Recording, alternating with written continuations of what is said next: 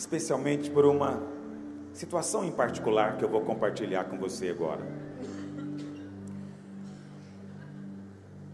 Às vezes nós pensamos que precisamos de uma fé extraordinária, perfeita, que nunca tem dúvida, que nunca tem questionamento, para que Deus possa nos ouvir. Ontem, antes de ontem, domingo, todos esses dias, irmãos chegaram perto de mim e disseram: Pastor, não sei se Deus vai me ouvir. E claro, minha postura como pastor é claro que Deus te ouve. Não, não desista, continue orando. Mas eles diziam, pastor, acho que Deus não vai me ouvir porque eu estou cheio de dúvidas na minha mente. Eu tenho questionamentos na minha mente. E você sabe, eu não sou pastor por profissão. Eu não tenho a profissão de chorar com os que choram. E nessa hora, meu coração às vezes aperta, mas eu quero trazer uma palavra de consolo para você hoje. Deus ama um coração sincero. Às vezes, preste atenção, a fé atrai sim atenção de Deus, mas às vezes Deus é mais atraído por um coração que é sincero diante dele. Porque às vezes nós não entendemos porque algumas coisas acontecem. A gente não sabe por que que aquele casal tão precioso, o seu bebê nasceu com uma síndrome que eu não consigo nem falar o nome. A gente não entende. Mas às vezes a gente quer ser assim tão forte que a gente quer passar a ideia de que não tem questionamentos. Tem. Todos nós temos. Mas isso não te afasta de Deus. Deus não fica intimidado pelos seus questionamentos sinceros. Você tem orado já há tanto tempo e continua sozinho. Ou tem orado há tanto tempo pelo seu casamento e parece que não há mudança. Você não consegue entender essa enfermidade que não vai embora, essa situação que parece que não muda. E aí nós pensamos, Deus não vai me ouvir. Deus não vai me ouvir, porque tem dúvidas no meu coração. Quer dizer, um desafio para você hoje. Deus tem prazer de ouvir suas questões. Deus é atraído pelo seu coração que é honesto. Às vezes é melhor você honestamente abrir suas dúvidas do que você tentar ocultá-la com medo de ser rejeitado por Deus. Ah, não vou falar nada porque não sei. Deus não, Deus não vai. Como assim Deus não vai entender ou Deus não vai aceitar? Deus ama a sinceridade no íntimo. A palavra do Senhor diz que depois que o Senhor Jesus ressuscitou, no domingo da ressurreição, à tardezinha, ele chegou onde os discípulos estavam reunidos, eles estavam com a porta fechada, estavam com muito medo. O Senhor entrou com a porta fechada, falou: Paz seja com vocês. Ah, eles se alegraram tanto, eles viram o Senhor ressurreto. Mas tinha um que não estava lá. Tomé não estava. Faltou a reunião naquele dia. Por isso que eu falo, não falta reunião. Você nunca sabe o dia que o anjo do Senhor vai aparecer. Ele faltou a reunião e os, os demais discípulos disseram para ele: O Senhor ressuscitou. Ele falou: Eu não vou acreditar de jeito nenhum nisso a não ser que eu coloque a minha mão nos seus cravos e no, no lado, no, na ferida da lança. Eu acho, honestamente, que Tomé queria crer. Ele queria crer. Jesus tinha dito que iria ressuscitar, ele sabia. Mas mesmo assim, havia um conflito entre a mente e o coração. A Bíblia fala que uma semana depois, no domingo seguinte, o Senhor apareceu novamente para eles. Mas sabe o que é interessante? Se você quiser ler isso na palavra de Deus, está lá em João capítulo 20, verso 25. João 20, verso 25. Disseram-lhe então os outros discípulos: Vimos o Senhor, mas ele respondeu: Se eu não vir nas suas mãos o sinal dos cravos, e ali não puser o dedo e não puser a mão no seu lado, de modo algum acreditarei. Passado oito dias, no domingo seguinte, estavam outra vez ali reunidos os discípulos e Tomé com eles. Estando as portas trancadas, veio Jesus novamente, com a porta fechada, e se pôs no meio deles e disse: Pai seja convosco. E o Senhor não foi conversar com Pedro o Senhor não procurou João, talvez o que tinha mais fé. Não, o Senhor foi direto em Tomé, direto em Tomé. Quem suspeitaria que o mais incrédulo fosse atrair a atenção do Senhor Jesus? Pois justamente aquele que duvidou, foi para ele que o Senhor foi primeiro. Sabe por quê? Honestidade, transparência. Eu não escondo nada do meu Deus. Eu falo para Ele. Eu conto para Ele minhas vitórias, conto para Ele as minhas aparentes derrotas. Conto para Ele os meus sucessos, meus aparentes fracassos. Não escondo nada dele, digo tudo para Ele. Digo quando estou feliz, digo quando estou com raiva. Digo tudo para Ele. Conto para Ele as minhas tentações todas, não importa o tipo, intensidade ou lugar, eu conto para Ele. Eu converso com Ele. Converso com Ele, porque não tem nada em mim que lhe seja estranho. Ele me criou, Ele me formou no ventre da minha mãe. Então não há nada para eu ocultar, porque não há mais rejeição no seu olhar. E o Senhor Jesus vai direto para Tomé e fala para Tomé: Tomé, pode colocar a sua mão, é isso que você está precisando? Estou aqui para te suprir, estou aqui para falar para você. Suas dúvidas não vão afastar Deus de você. E vou te falar um paradoxo. A presença da fé não significa ausência completa de dúvidas. Vou falar de novo. Presença de fé não significa ausência completa de dúvidas. Eu sei que parece contraditório, é um paradoxo. Pastor, como é que é isso? Como é que é isso? Aqui na sua mente você fala, não consigo entender por que, que está acontecendo, eu não sei qual é o propósito, eu não consigo entender por que dessa dor que não passa. Mas ao mesmo tempo, no seu coração você diz, mas eu sei que Ele está no controle disso. Eu sei que Ele sabe, eu não sei, mas Ele sabe, Ele está no controle disso. Você percebe? Você tem questionamentos, mas questionamento você pode ter, o Senhor está dizendo: tudo bem, filho, tudo bem ter questionamento, tudo bem fazer pergunta. Só lembra que eu estou do seu lado, eu não sou contra você, eu sou por você. Tudo bem, tudo bem você ter dúvida, mas não fica lá. Tudo bem você tropeçar e até cair, mas não fica aí, vem para cá. Tudo bem, o Senhor não é intimidado por isso. Muitos colocam o Senhor de maneira tão frágil que você não pode abrir com Ele a sua sua realidade de alma. Não, você pode, eu diria mais, você deve. Essa é a grande lição do, do livro de Salmos, o maior livro da Bíblia. Tem muita coisa que se aprender no livro de Salmos, mas eu tenho por mim que a maior lição, a mais importante, é que o salmista fala tudo para Deus. Não entendo, Senhor, por que, que os ímpios prosperam e eu estou aqui nessa pindaíba? Ele tem a dúvida, ele tem o questionamento. Eu sou fiel no dízimo, eu estou aqui na igreja, eu sou filho do Senhor. Aquele é filho do diabo, ele rouba, ele faz negócio errado, trambique, e ele está cada dia mais rico, e eu não consigo pagar esse financiamento. Senhor, me explica. É o salmista orando. Aí no final o salmista diz: Eu estava cheio dessas dúvidas, até que eu entrei no santuário, eu atentei para o fim das coisas e eu vi o fim do ímpio, e eu vi o fim do justo. Ele falou: Ah, meu coração descansou, porque o meu destino é Ele, Ele é a minha vida. Presta atenção, seja honesto com Deus em tudo. Quando você é honesto com Deus em tudo, você sabe uma coisa? Vou te falar uma coisa, eu nunca li em lugar nenhum. Então, quando a gente fala uma coisa, nunca leu em lugar nenhum, a gente tem que colocar assim meio de molho. Mas você sabe, Davi, ele teve vitória em tudo. Porque se você ler o livro de Salmos, ele falou com Deus a respeito de tudo.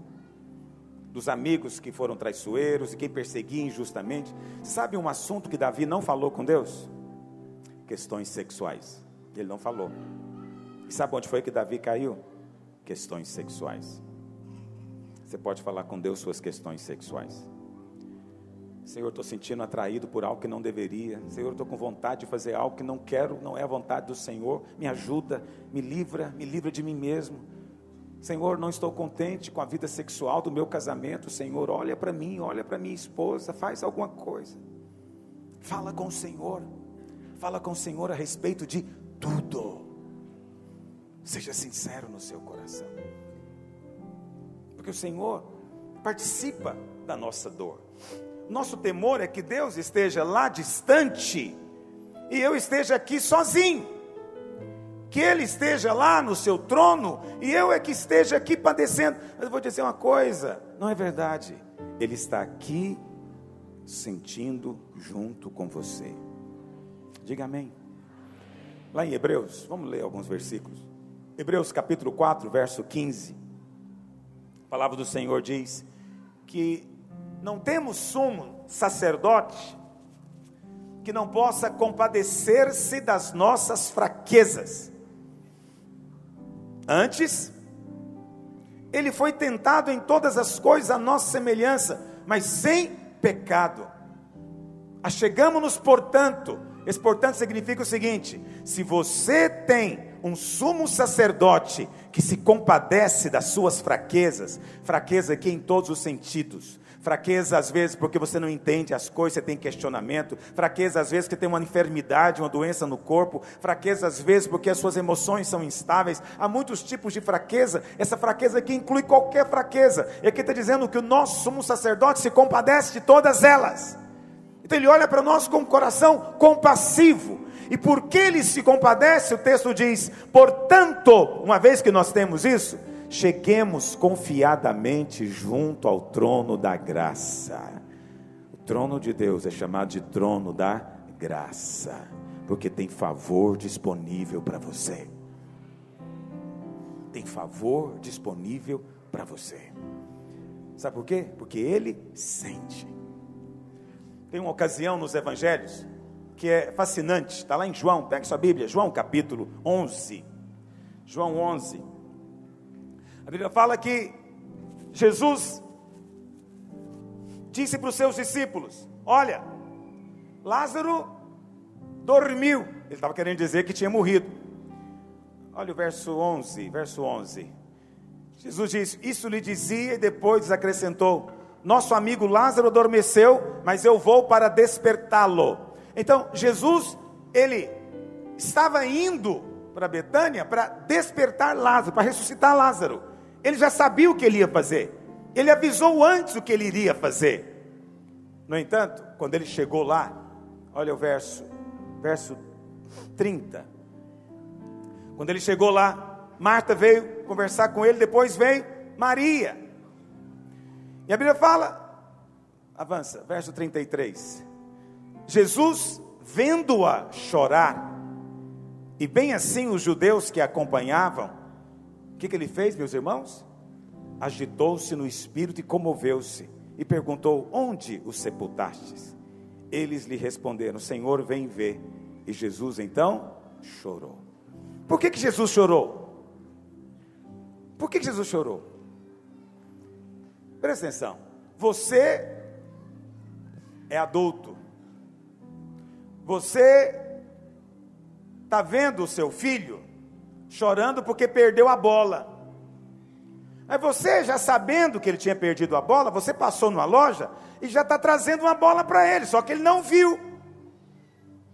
E o seu menino está tão sentido porque ele perdeu a bola. E ele chega para você tão sentido, chorando, e fala: Papai, eu perdi a minha bola. Você iria chorar com ele? Você não iria, sabe por quê? Porque você sabe o que você está a ponto de fazer você está a ponto de dar para ele uma bola nova. Então você até se antecipa e fala: não precisa chorar mais. O papai comprou uma bola nova para você. Por que, que o Senhor não fez isso? Maria, eu tenho uma boa notícia para você: não precisa chorar mais. Eu estou aqui e vou lá ressuscitar ele. Por que, que o Senhor não fez isso? Por quê? Ele poderia ter feito. É o que qualquer um de nós faria. É o que qualquer um de nós faria. Mas o Senhor Jesus está querendo nos mostrar algo além.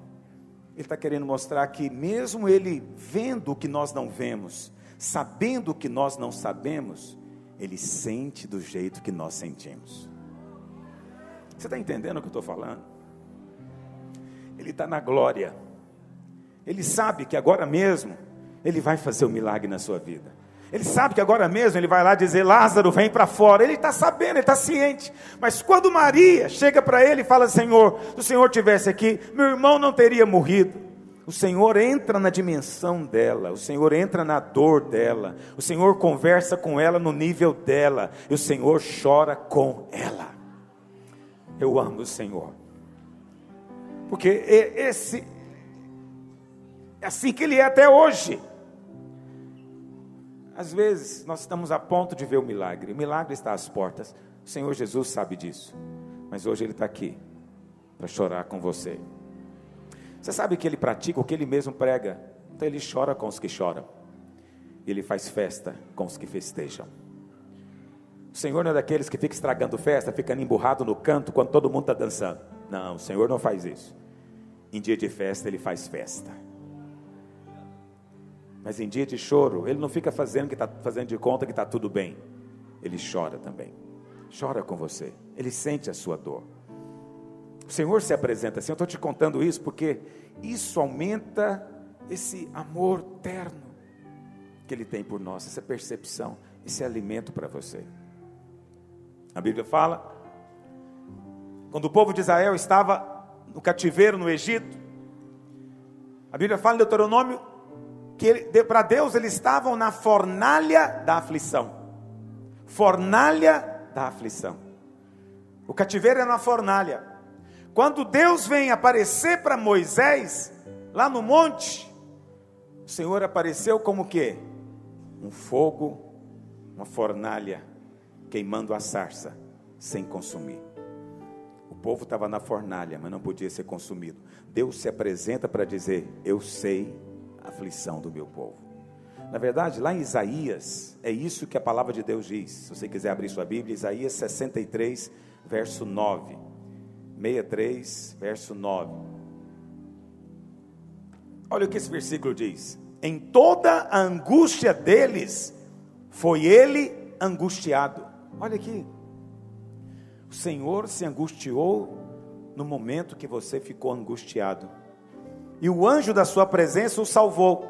Pelo seu amor e pela sua compaixão, ele os remiu, os tomou e os conduziu todos os dias da antiguidade. Lembra disso? Em toda a angústia dele, ele se angustiou também. Então Deus, o Senhor Jesus, o nosso sumo sacerdote, sofre o nosso sofrimento, porque ele te entende.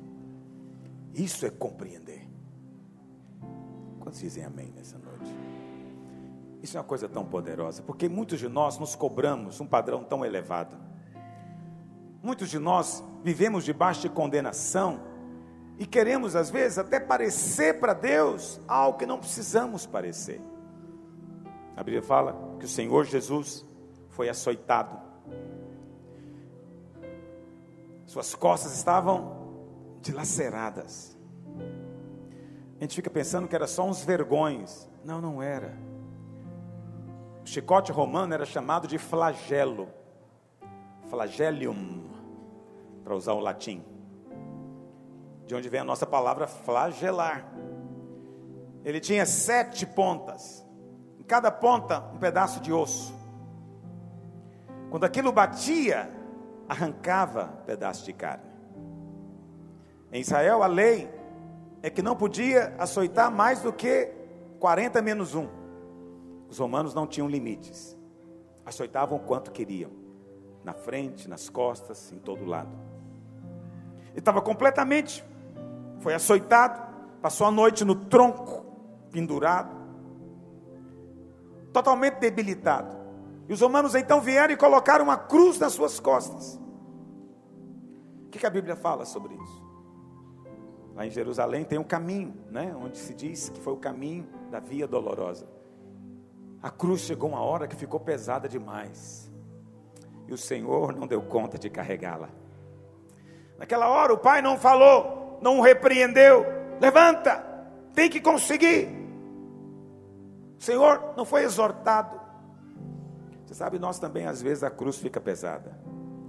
Às vezes é um casamento que não muda, às vezes é uma crise financeira que nunca passa, às vezes é uma situação que, que parece que não vai ter conserto, e você se sente cansado, e você momentaneamente, você se curva diante daquela circunstância. O Senhor também sentiu a cruz pesada, e ele caiu, mas quando ele caiu, Deus providenciou alguém para ir lá ajudar ele a carregar a cruz. A Bíblia fala de um homem chamado Simão, Simão Sirineu. O Senhor não pôde carregar, esse Simão carregou para ele carregou a cruz para ele. Presta atenção, o Senhor Jesus hoje enviou alguém para ajudar você. O Espírito Santo levantou alguém para ajudar a levar a, o cargo, o fardo, o peso, a cruz. Todos nós, eventualmente, nos sentimos debilitados e até nos questionamos: é porque nós pensamos em Jesus sempre como Deus, mas na cruz ele está dizendo: Deus meu, Deus meu, por que me desamparaste? É porque ele não está entendendo o que está acontecendo como homem. Como homem, porque ali é um homem na cruz. Como homem ele não entende, nunca sentiu separado do Pai, mas naquele momento houve uma cisão na trindade divina, um mistério completo para nós. E ele clamou, não estou entendendo, Senhor, onde o Senhor está? De vez em quando você também não pergunta, Senhor, eu estou orando, onde é que o Senhor está? Parece que eu não vejo, não vejo a tua mão, não vejo o teu poder. Quando as coisas parecerem muito pesadas, o Senhor vai mandar alguém para ajudar você a carregar. Pessoas virão que você não conhece, que vão te ajudar a levar, que vão te socorrer. Você só precisa de Ser sincero com Deus. No dia que estiver doendo, não faz de conta que não está, não. Chora para valer. Clama, grita por Ele. Mas no dia que estiver bom e você estiver alegre, faz festa para valer. Viva intensamente, porque Ele vive a sua vida junto com você. Ele vive com você. A Bíblia fala, Deus falou isso comigo esses tempos. Elias era homem de Deus, é tido como o maior profeta do Velho Testamento. Ele e Moisés são os maiores. Mas Elias fez cair fogo do céu. Difícil encontrar alguém para competir com ele. E a Bíblia fala lá em 1 Reis, capítulo 17, que veio grande fome na terra, juízo de Deus, por causa da idolatria do povo. Mas Elias está lá, faz parte da nação. Deus então falou para ele: Olha, já providenciei um, um ribeirão para você ficar, para beber água, e todo dia os corvos vão trazer comida para você. A Bíblia fala: depois de um tempo, o ribeirão secou. E Deus falou: Preparei já uma viúva em Sarepta, ela vai sustentar você. Até que a fome acabou. Quando a fome acabou, quando Elias desafia os profetas, o fogo cai do céu. Jezabel então vem para matá-lo. Ele entra em depressão, profundo desânimo. Lá em 1 Reis 19, a Bíblia fala que ele sentou debaixo de um zimbro, uma árvore baixinha, e falou: Deus, chega, estou cansado, estou deprimido, estou totalmente desanimado, desencorajado.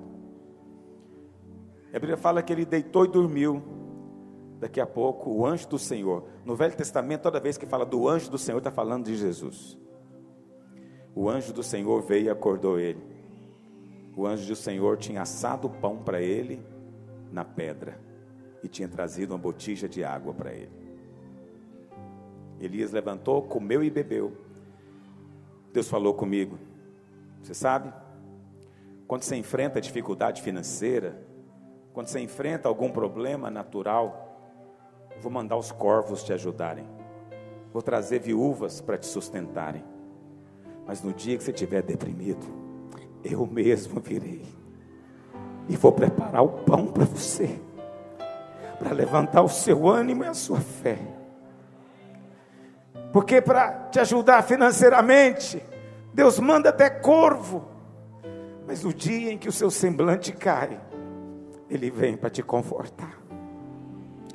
Várias vezes já senti o conforto do Senhor na minha vida, em dias de questionamento, em que eu não entendo algumas coisas. Esses dias, Ele vem ter comigo. Eu sinto conforto, a unção, o alimento descendo na minha alma. Mas às vezes, quando a questão é só um problema financeiro, Ele manda alguém ajudar. É só um corvo vestido de gente. Quantos estão entendendo o que eu estou dizendo? Já vou encerrar para orar.